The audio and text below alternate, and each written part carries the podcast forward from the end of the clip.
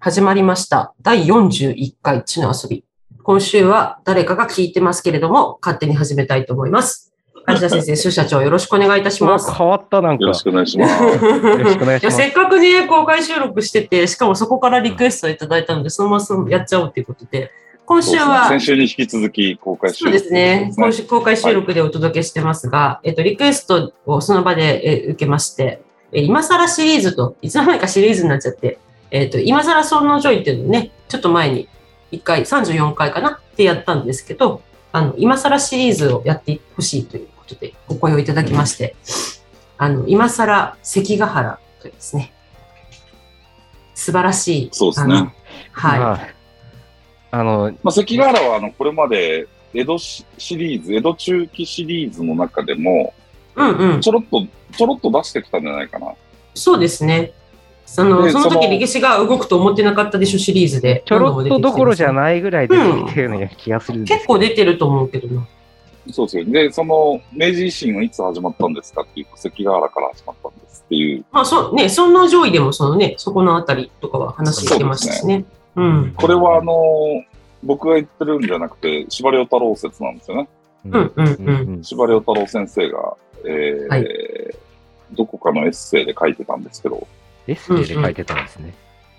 あそうですね。あうの、ん小説の中というよりは、司馬遼太郎って、あの、すごい、あの、文献をめっちゃ調べに調べて、うんうんあれは小説だって、馬鹿にしてる実は歴史家が多いんですけど、はいはいはい。あの、し司馬遼太郎さんの小説の書き書き方って、例えば、あの、天気だけ調べるスタッフがいて、天気天気。だから、ああ、あの、そうそう。天その日晴れだった。とか天候何年そうあそそうう。じゃあね天候何年何月何日、う江ん。戸の町の天気はって聞いたら、うん、朝から雨で、午後から曇りですとかっていうのを言う人がいるんですよ。嘘。あーそれでりょ龍馬が朝千葉道場を出ると、その日は朝雨だったみたいな描写を書く人なんです。うわえ、それってどうやって調べるんですあかもう古文古文書をもう集めてるので、ー。うわー。わかるんだ。天気って。いや、わか天気をあのし、記してる書物があるんでしょう、調ね。べてるんでしょ調べてそうるなんででしすょうね。ね。うあわあ、ー。恐ろしい。いやいや、そう恐ろしいですよ。まあ、と当然ね、その人物と人物のつなぎのところはうん。想像で書いてるんですけど、うん。だからあの、吉村明さんってね、あの前にもちょっと、はい冬の中紹介したあの、その時に司馬遼太郎の龍馬が行くがもう大前世紀で、うんうん。編集者が吉村先生も坂本龍馬書いたらいかがですかって聞いたら、あの、あんな資料がないやつは書けんって言ったらしいです けどね、 なるほど。そう。そうかあの、だから吉村明と司馬遼太郎の書き方はちょっと違うんです。うんうんうんうん。えーでもそれってですよ、ちょっと話それますけど、スタッフの数と、えっと、収益って合ってたのかなって思っちゃいますいね。や、もう全然合ってますよ、あの時代。そうなんだ。合ってるんだそ。れはもう何百万部って売れてるわけですかなるほど。そっか、うんそこはじゃあ成立してたんだ。ら。そうですね。なるほど。だからあの先週の広告の話もそうですけど、やっうんぱうんうんうん文豪がいなくなっちゃいましたよ。そう。そうなの。ん本が売れないから。まあ、うん売れても何十万部みたいなね。えーなんあか、のそれって、最近のなんとか賞みたいな人たちはもう全然ダメなんですかわわかんないですけど。まあ、売れあれで芥川賞とか直木賞とか取って、40万部ぐらいじゃないのかな、多分。うん、そんなに、あの、100万部とか、漫画みたいに売れてないですよ。うんうん漫画そワうンですピね。ー漫ス、せワンピース世界で何億冊みたいな話でしょ。画はい。まあなんとはか、ちょそっとれでいくと、その連載を、えっと、読みたくて、新聞購読っていうのが、私、結局その文化の最後って失楽園だと思ってるんですけど、 なるほど。失楽園日経でしたっけだったかな失楽う園んどこだったかななんかもう、それが一番爆発的だったような気が。いや、俺は失楽園を連載してるときは、まだ新聞読んでて、日銀にいて。日経新聞って教えてくれま した。あ、ありがとうございます。うん、 俺、あの、朝の電車で失楽園乗ってる日経を開きたくなかったな、なん か。そうね。そうね。うん。まあちょっと関ヶ原の話なんですけど、そうなんですよ。まあ失礼じゃないですよね。大丈夫、ちゃんと戻る、戻る、戻る、戻る、大丈夫です。まあ、関ヶ原はある種失楽園ですけど ね。え、そうですか。また新しい血の遊び用語が。どうやいやいうことですか、それ。いや、これね、だからね、大きな誤解をしてるんですけど、はいはいはい。い。スーさんに、じゃあ質問しましょう。はい。関ヶ原の戦いって、あの、どういう戦いかわかりますもう、天下分け目てよく言われるんですが、せいはうい。んうん。西軍と東軍が戦って、そうですはね、い関ヶ原ってとこで見つかったんですけ。ど、使ってました。じゃあ、あの、東軍の大将って誰か知ってます東、東軍、え東軍が、あれ、と徳川家康。あ徳川家康ですねですよね。じゃあ、西軍の大将って誰か知ってますが石田三成。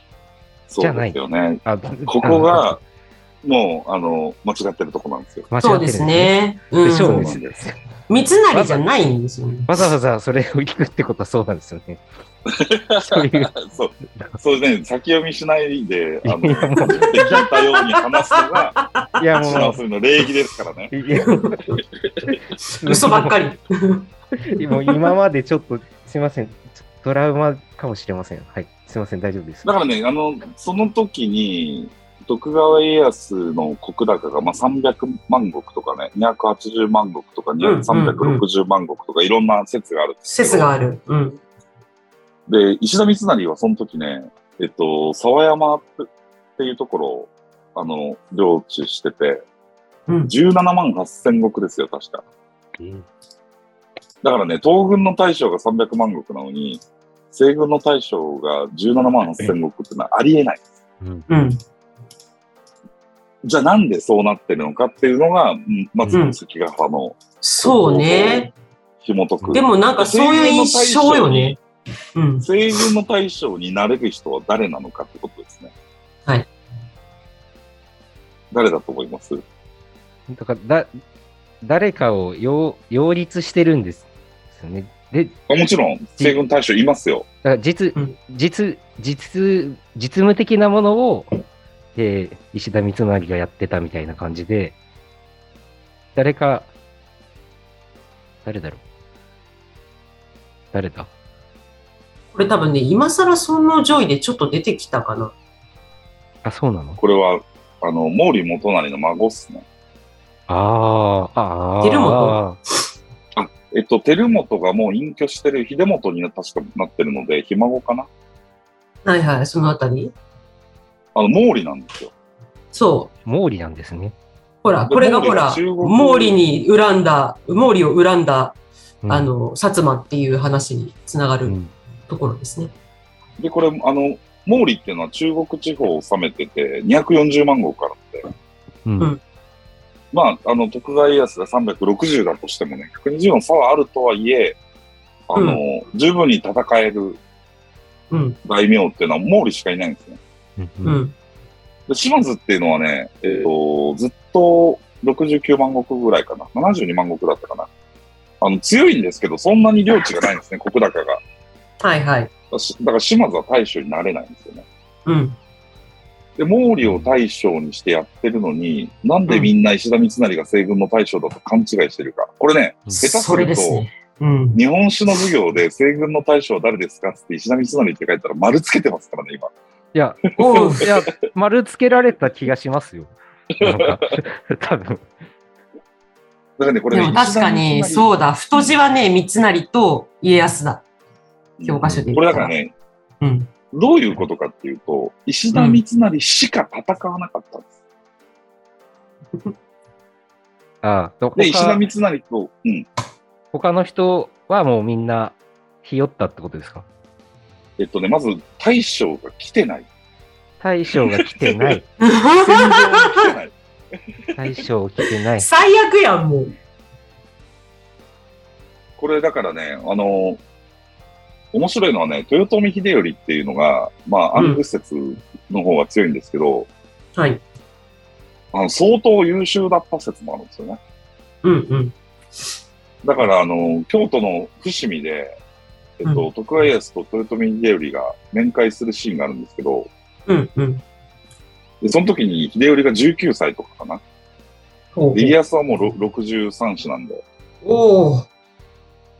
あの、もう本当だからおじいちゃんと孫ぐらいの世代で会うんですけど、うん。秀吉の面影があったっていうわけです、家康が。へえ。うんで、自分の子供を見も見渡してみるとね、あの、信康っていう超優秀な息子がいたんだけど、うん。これあの、信長の命令で殺してるわけね。はいはいはいはいはい。は服部半蔵が首を切ったんですけど、解釈したんですけど、うん。で、あとはね、あの、あんまり愛してなかったんですよ、家康は自分の子を。はいはいえはい。ーで、あの、ひ秀忠っていう、じあはの、三二代男か目なで。すね。ううん。二代目将軍の、まあ一番、あの、小賢しいというかです、小頭がいいので、俺のじ世代で戦争を収めたらお前が収めるのによかろうぐらいの理由で選んでうる。んうんうんうんうんうん。なるほど。だから、え江戸に帰ってね、感触爆発させてますからね、家康は。お前、秀頼があんなんなのに、お前は何しとんだと。このままだと、うんうんまた豊臣に天下を取られるぞ。なるほど、なるほど。で、そっからね19、19歳の小葉っぱに。そうそうそうそう。うん。そっからこう作望を巡り巡ってたどり着くのが関ヶ原っていうコースなんですね。はいはい。なるほど。で、この関ヶ原で、その、うんその後の江戸幕府の改正っていうのも本当あらかた決まっていくっていう、これ面白いです、すごい。うんうんうんうん。なるほど。どう変わっていくんですかえっと、その前にまずその秀頼がなぜ関ヶ原に行ってないか。まあ、もっと言うとその西軍の大将は秀頼なんですよ、本当は。あそうそうですよね。うん、そうね。うんそうそうそうそう。そうだねけ。どまあ、秀頼を矢面に立たすと負けた時大変だから毛利を立てた。うんうん。で、秀頼はね、出陣しようとしたんです、本当は。うんでもね、悲しいから彼はマザコンだったので、ほう。超絶、超絶マザコンです。淀君が行かないでって言ったら、それから出れないわけです。なるほど。なので、えっと、じゃあ大阪城で戦おうっていうプラン、最初からあったわけです、実は。うんうんうんうんうん。もう、あの、難攻不落ですから、大阪城と本当に。うんうん。絶対勝てると思ったんですよね。そうそう、あの、後の大阪冬の陣の時ですら落とせなかったのに、うんうん。その時って西軍で味方する人がもう日本も真っ二つになるぐらい味方いるわけですから、うんううんんうん。関ヶ原で戦わずに、大阪城まで引いて戻ってきて戦えば十分勝てたんですね。はいはいはい。だけど、うんあの、まあ、三成が、それを、こう、先手を打とうとするわけね。うんで、関ヶ原に、あの、うんここだったら大軍が戦えるっつって、うでん。関ヶ原に陣を引い引いて、はいえ。っと、当初のプランは、ちょっと戦って、うんあわよくば勝つと。うん。で、負けたら大阪に引こうというプランですね。あ、じゃあ結構余裕があった感じだった。余裕があった。うん。だから後にね、えっと、うん明治維新後に、えっうと、ん陸軍大学校っていうのを作るんですけど、はいはい。この陸軍大学校の初代校長がメッケルっていうね、えっとはいドイツから連れてきた、はいはい。これ出てはきましたね。前の地の遊びで出てきましたっけはい。そうですね出てきましたなよ。んかはいすごい、すごい人、すごい人っていうの。あすごい人ですよ。あの、モルトケっていうね、あの、繰り返しになりますけど、うあん。の、風仏戦争でナポレオン三世を生け捕りにした名将がいる。やばいですね。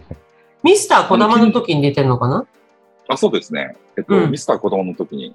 うで、んその近代ドイツっていうのは、このビスマルクとモルトケっていう両輪で発展していくんですね。ビスマルクだけじゃないんですよ。うん。で、このモルトケの一番弟子がメッケル。はい。で、メッケルはドイツの後ドイツに帰って陸軍大臣になった。あれでしょジーコっていう話しましたよね。そうそうそうそう。うんで、。この陸軍大学校でメッケルが、まあ、教えるわけですよね。その将軍候補たちを。うん。で、関ヶ原の戦いの婦人図を見せたときに、うんメ。ッケルは一目見て、これ西軍の勝ちっていうんです。うんうんうんうんうん。だって東軍って遅れてやってくるでしょ。うん。で、いいところをね、ちょっと高台のいいところを全部西軍に抑えられてる。うん。うんうん。で、東軍が関ヶ原に入ってきた時はね、もう袋のネズミなわけですよ。はいはい。で、メッケルはこれで東軍が勝つはずがないって言った。うん。うん。だけど、いやいや違うんですよ。西軍が勝ったんですって言った時にメッケルはびっくりするのね。と東軍がまあ勝っ東軍がね。あ、そうそう、東軍が勝ったってうん言うっん嘘でしょ、うん。そんなバカなんて話ですよね。みんなバカなって話で。うんでそうすると、え、なんでって聞くと、えー小早川秀明が裏切ってここから突っ込みましたってなって、それは負けるわっていう話になっちゃうんだけど、はいはいはい。で、それぐらい小早川秀明の裏切りっていうのは大きい。うんうんうん。なんだかけそどね、の、小早川、うん、ああ、すみどまうせん。いぞ。や、その、その単体の出来事って、まあ僕でも知ってるぐらいあまりにも有名ですけど、そんなこと、そうそうしますっていうふうにも思っちゃうんですけどね。そんな、だからね、これ戦争ってやっぱ生もので、うん、えっと、今、ロシアがウクライナを攻めてますが、はい。あの、士気が上がらないです、ロシア兵の。うなんうんうんうんうん。やっぱ当初聞いてたプランと違うんですね。はえいっはいと、はい。これは訓練だと聞かされていたのに、うん。いきなりウクライナに攻め込んで、うあ、ん戦争なんだっていうのを彼ら自身も知って、えそういうやりたくはないわいけはいはい。そんな感じなんですか、今。ロシあ今ア、そんな感じですよ。ロシア、あそうなんですか。で、ウクライナはウクライナでやっぱ自国攻め込まれてるので、えっと、絶対に死守するっていう。うん。うん。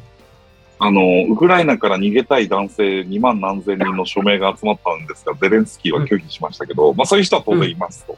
はいはそうい。いう人、そういう人の意見も尊重すべきですけど、いや要はね、えっと、関ヶ原の場合も、えっと、そもそもが大阪城で戦うプランだったのに、関ヶ原に出ていってる時点で、やる気ないわけ。はいはいはいはい。話が違で、しかう。も、そう、しかもちょっと手合わせしてみても、あの、形勢不利だったら大阪に引きましょうっていう約束までしてるので、うん。はいはいはいはいはい。で、そんな戦で命かけて戦うやつが生まれるはずないじゃん。なるほど。そうね。これね、えっ、でことまさに今更そう、あの、関ヶ原なんですけど、なぜ関ヶ原という土地だったんですかあ、それはね、あの、大軍がぶつかれる広い土地がそこしかなかったんです。うーん。あとはそのなる大ほど軍の利を生かせない狭い場所しかないんですね。山あいの。え、そういうあの時鈴鹿のですよ。うん。あの、ここで戦おうぜっていう果たし状みたいなので、場所をどっちかが言うみたいな感じなんですかもうだって、なんですかね、戦争する場所を決めるところでコンセンサス取れてるんだから、その後喧嘩する必要ないじゃんって思っちゃうんですけど。コンセンサスっていう。あうん、分かった、じゃあ関ヶ原で戦おうぜみたいな話なわけじゃん。それってさ、なんかちょっと今の感覚で言うと、えってなるんだけど、あこれはもうだから、その戦争を、要は、えっと、軍事を学んでるわけですよ。みんな当時の戦国の人たちは。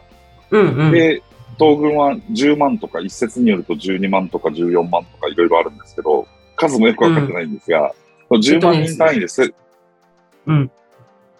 あ、ね、その資料に書いてある数字じゃない説もあるんです。そうそう、図録上はね、東軍が7万5千人で、西軍が8万3千人になってるけど、諸説あるっていうと。それ戦軍の方が多いんでしょそう、西軍の方が多い。あ、これね、でも多分公式見解は東軍の方が多いので、やっぱ10万ぐらいいるんですよ。戦軍が8万ぐらいですよね。うん、そ8うそう万2千って書いて諸説あるんですけどます。うん、まあでもその10万単位の軍隊がぶつかるわけ。うん、うん。だから20万人でワッショイしなきゃいけないわけですよ。はいはいはいはい。で、関そヶうか原しかないわけ、そこが。なるほど。で、それ、それを西軍側が先にいいとこ抑えてるからっつって、うん、うん、う、もうん関ヶ原以外のとこに10万人行くとするでしょ。うん。で、そしたら狭い道通っていかなきゃいけないわけですよ。はいはい。これ、三国志読んだ人だったらわかると思いますけど、こんなとこ10万人通ってたらもうあっという間にやられちゃいますから、うん。あの、挟み撃ちにされて挟み撃ちはいで、はいはいはいはいい。ろいろ投げられて、潰さいろれいろて、投げられて、うん、いろいろう投げんて、うん。火燃やされてね。つもあやんいつさられすてぐ、燃やすから。 また戻った話が。まあまあまあまあ、そうですね。うん。まあだからそなるほのど関ヶ原しかないっていうとこですよね。今、長蛇の陣っていうコメントが入りました。あ、長蛇の陣っていうのはねうん、あの、原っぱでやるんですよ。うんうん。原っぱでやると長蛇の陣なんですけど、うんえっと、アイロに、アイロって狭い道に行くうんうん長蛇の陣にはならないですね。陣じゃないから。要は移動あー中攻撃されちゃうって話なんで。はいはいはい。なるほど。桶狭間みたいなことになるわけですか。あそうですね、桶狭間はまさにそうですよね。うん大軍が狭い、あの、くぼ地に休憩しましたと。うん。そしたら3万人を5000人で破りましたと。はいはいはいはい。ちなみにこれも面白い話があって、メッケルが、うんえっと、陸軍大学校で桶狭間の模模擬戦をやるんですけど、何回やっても信長が勝てないんですよ。うんこれどうやって勝ったのっていうね、なるほど。有名な話があるんですけど、本当に信長が戦して勝ったのか説はね、そこでうん、陸軍なるほど大学校で、あの、うん。これもう何回模擬戦やっても勝てない。へえ。まあ、まあだから戦争っていうのはそれぐらい生生ものってことですよね。うんうんうんうんうんうん。まあ、ロシアがいかに大軍で攻めようとも、ちょっとなかなか攻め攻めきれないっていうのはね、その辺の見通しが甘いんですよ。戦略がない、うんなかったっていう、実はなかったっていうね。なるほど。そう。うんで、まあ、その関ヶ原を囲んでいったときに、うんえっと、これ後で、あの、婦人図見てもらったらいいんですけど、うんえっと、一番、やっぱね、手前で、えっと、東軍を迎え撃つべき軍隊というのは毛利軍なんです。はい。で、毛利の後ろに長宗我部が控えてる。はい。で、脇に石田三成とか、大谷行部とか、そういう始末とか、そういう人たちがいるわけですね。はいはいで、戦争が始まるのは、えっと、大谷義継隊が始めるのかな、確か。うんうんうんうん。で、小競り合いですよ。大谷軍って1万人もいないんで、多分。なるほど。 3000人ですから。で、小競り合いが始まって、だんだん戦況が拡大していく中で、うん。えっと、なんと戦ったのは石田三成と大谷義継軍だけっていうね。なるほど。で、石田三成は、あの、うんそこから自分たちの軍を、石田三成にはね、あの、島左近っていう名将がいるわけ。うんうんはいはいはい。これね、当時の川柳で三成に過ぎたるものが2つあり、島の左近と沢山の城っていう歌がなあるるんですほけど。で、17万8千石のうちのね、えっと、な7万石ぐらいで雇ってる島左近。はあ。もう、それぐらいすごい人。うんうんもう取締で役島で左す、ね。近、あ、もう取締役っていうか実質上社長っすよ。そうだな。うんそうそうそうそう。うん。で、この人が戦ってるから、石田三成が裏でなんて言ったかって言ったらね、毛毛利のところに行って、お前戦ってくれって頼みに行くわけ。うんはいはい。そしたら、その毛利軍はね、弁当を食べてたの。弁当食べてで弁当食べ終わったら食うわ、つって。るうんで、三成も、だからもう、ガキの使いですよ、三成。うんあ、。わかりました、よろしくね、つって。なるほど。で、この時に毛利軍が突っ込んでたら、西軍勝ってた。うん。文字伝だけわどってたな。そういそうないもん。うん不思だ議けど、ほこらのね。毛利元就の孫の吉川広江っていう人が裏切ってるわけね。なる裏切ってて毛利軍は動かない。うんうん。で、石田三成以下、島左近も討ち死に、石田三成も討ち死に、大谷義継も討ち死にってなった時に、うん。毛利は逃げていくわけですよね。うん。戦争が終わりましたって言って。はい。に逃げていくって大阪城に聞く約束だったのに、中国地方まで帰ったの。広島に帰はった。いはいはい。はいはい。で、毛利の後ろに長宗我部がいるでしょ。はい。で、長宗我部が、毛利がやっと動いたって言って前に出てきたら戦争が終わってるわけだよ。はいはいはいはいはい。で、やべえっつって毛利の後ろをくっついて逃げていく。一緒に逃げるんですね、上層壁がね。で、この時に追い打ちをされてたら大変な被害が出るんだけども、うんうん。あの、密約をしてるからね。毛利は裏切ってますから。うん。だから、長宗我部と毛利は難なく逃げれるわけですね。まあ、無傷で帰れるがって話ですよね。そう、ちなみに長宗我部っていうのは、あの、はい長宗我部元親っていう人でですけど、その時いたのは、四国を平定してる猛将ですからね。うんはい。つまり中国地方と四国地方が逃げましたっていう話です ね。そう西軍の、西軍なのに。言っちゃった。そう。ちなみにこので我ら時が九州勢ってどうだったんですかだから、あ九州れ、勢は、えっあれですね、し、島津、島津、牛広島津はいます。うん九州勢は東軍にいます。そうね。加藤清正、はい。黒田長政、細川忠興。そう。これね、もう秀吉にめちゃくちゃ可愛がられてた武将たちなんです。なんでこれで家康の方についたんですかねやっぱこっちに部があるって思ったのかなこれはですね、あうの、ん朝鮮出兵の時に、おうとんでもない目に遭ってるんです。来た名古屋城ですね。名古屋城から、あうんの、。島原の名古屋城から、あ、唐津ね。あの、あ、唐津か。唐津の名古屋城から、うん。あの、朝鮮半島にわか渡るんですけど、はい。で、し島津もそうなんですけど、島津はやっぱね、ちょっと愚直なんですよね。うんうんうんうんうん。で、い石田三成は何してたかっていうと、兵糧を送る役だったんですよ。うんうん。だけど、あの、政界権取れてないんで、兵糧を送れないんですね。ああ、なるほど。軍隊は渡るんですよ。はいはいはで、い。軍隊が渡ってる時に日本軍は強いので、うん。えっと、そこで朝鮮軍と会うと、あの、コテンパンにやっつけるんですけど、渡り終わった後、兵糧を、うんだから、あの、島国なんでね、悲しいから政界権という発想がないんですよね。なるほど。海をそ制うか、海を制しているという発想がないんですよ。ないね。ないね。確かでに。も、上に植えるわけ。で、なんで、その、石田三成は兵糧を送ってくれないんだって、太閤殿下はその戦争には勝ってるんですけど、このままじゃ統治できませんという手紙を何枚も何枚も送ってるんですけど、うん。あの、石田三成は全部虚偽の報告を秀吉にしてたの。なるほど。だからね、今言った、その黒田長政とか、細川忠興とか、えー加藤清正、福島正則あたりうは、ん。うん。朝鮮半島から帰ってきたときに、石田三成殺すっつって追い回してるんですよ。なるほど。で、そう石田三成はそこでいう、とかうんどこに逃げたと思います、お父さんあ大の、好き7人に後追藤われるね。うん五島列島あ五島列島には来てない。五島列島には来てない。あ、そう。うん。道なりあはの来てなね、い。石田三、その、朝鮮半島から猛将が帰ってきて、三成殺すって三成の家に押しかけてくるわけ。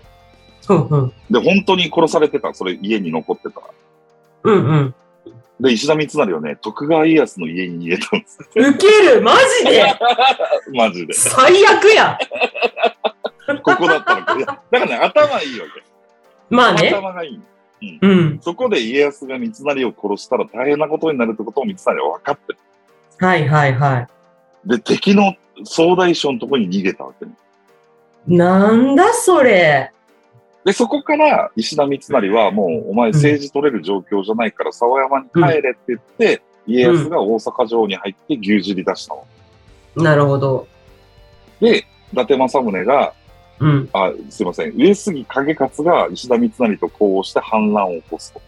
はいはいはいはいはい。で、それを倒しに行くって言って、家康が、その福島正則とか黒田長政とか細川忠興とはかいみんな引き連れて、うん。あの、新潟に行くわけ。あ、つえーその時会津ですね。会津に行くわけです。うんうんうんうん。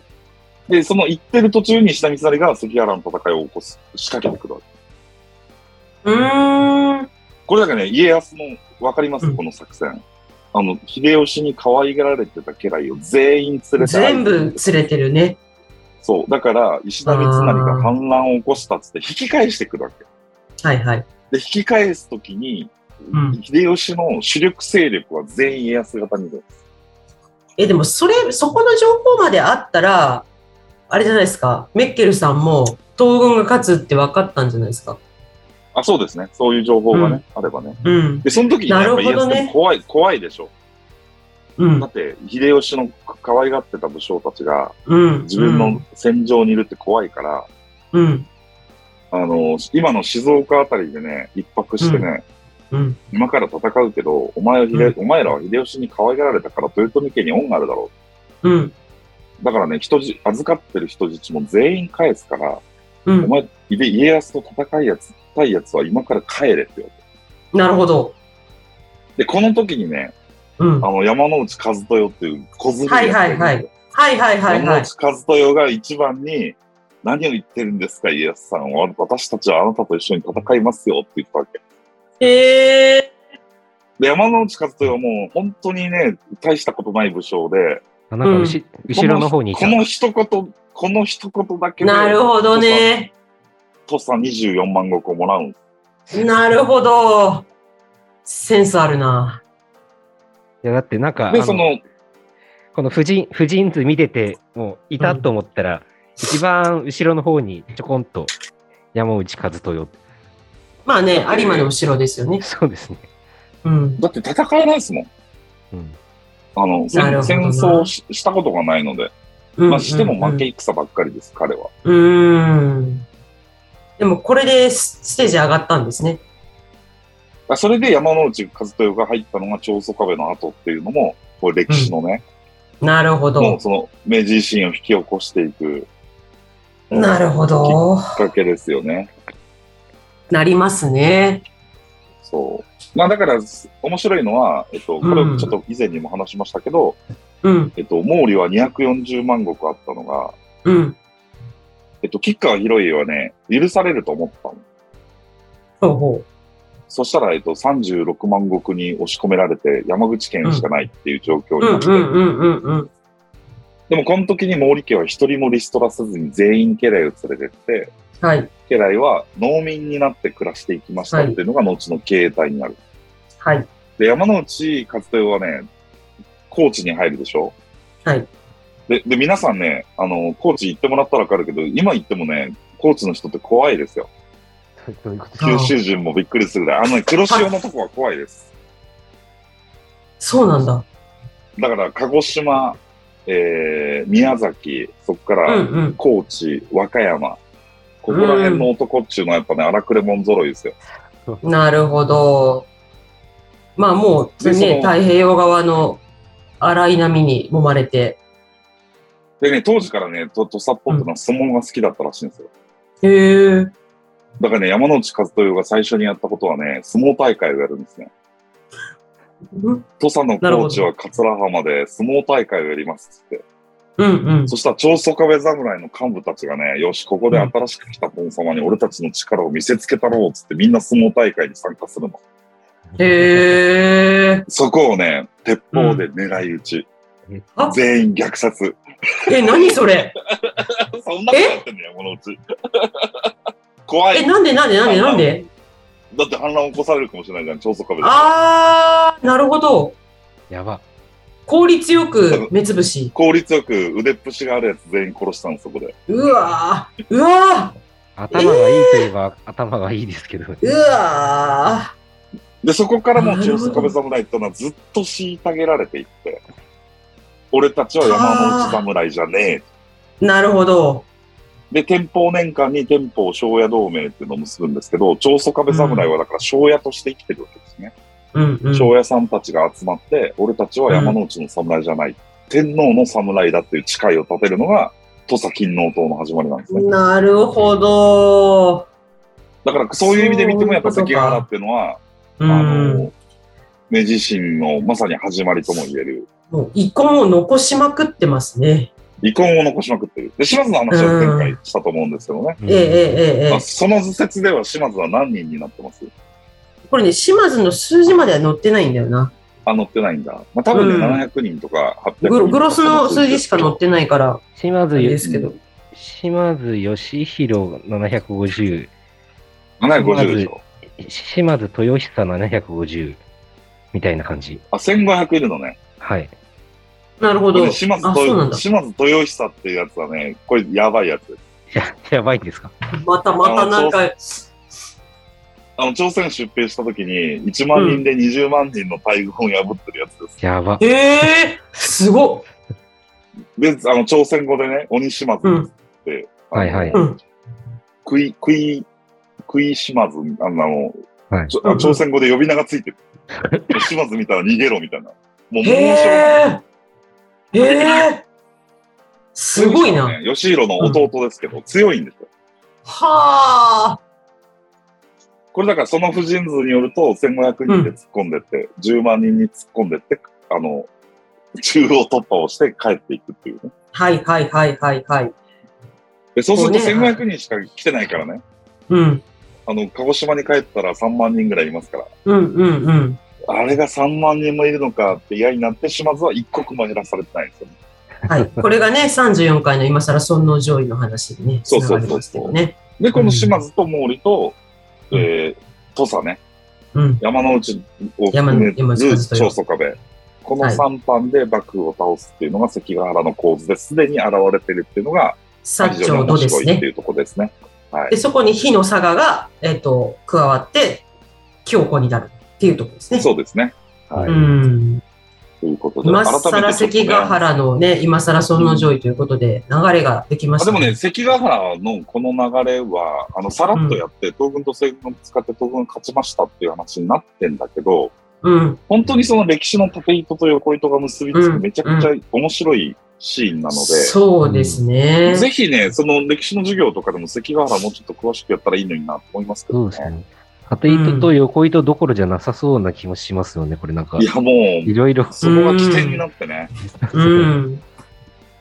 はい。むしろここからいろいろ始まったっていう。そうですね。まあ、応仁の乱と同じぐらいうん時代が変はわいるはいは節い。目ですよね。うん。さらっと今までね、なんか、しかも三成って覚えてましたけど、全然違いましたね。そうですいや、ね。いいテーマをいただきましたね。これをやって、うん今パッと言ったけど、今更応仁の乱もどっかでやりたいですね。あ、そうですね。来た。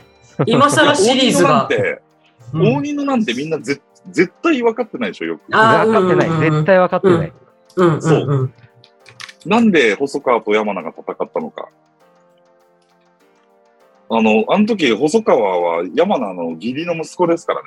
あの、娘をめとってますからね。親子喧嘩なんですよね。はいはいはいうんうんうんうまん。あちょっと今日は関ヶ原なんでこの辺りにしますが、まあ、どっかで応仁の乱もやりましょう。今日、今日やっちゃうとね、あれですけど、なんでしょう。そうですねあの、タイトルだけだったはずの今更がシリーズになって、はいなんですかね、歴史のバリエーションがいろいろ増えて、あ今更応仁の乱もやってほしいですって いう、はい、コメントが。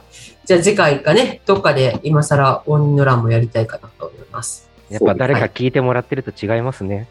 ねえこう反応があるって面白いね。はい私たちのあの進行は若干リリアルよりもあれですけど、誰も聞いてないよりも。いや、なんかね、リアルで合ってるところを中継すると、多分誰も画面を追わないんだよね。まあそうですね。うん。何何かを取れば何かがというところで、はうんい、今回はね、誰も聞いてないわけじゃないというコメントいただきました が、はい。ということで、第41回は、今更シリーズで、今更関ヶ原ということでお届けいたしました。ありがとうございました。ありがとうごあざいりまがとしうございたま。した。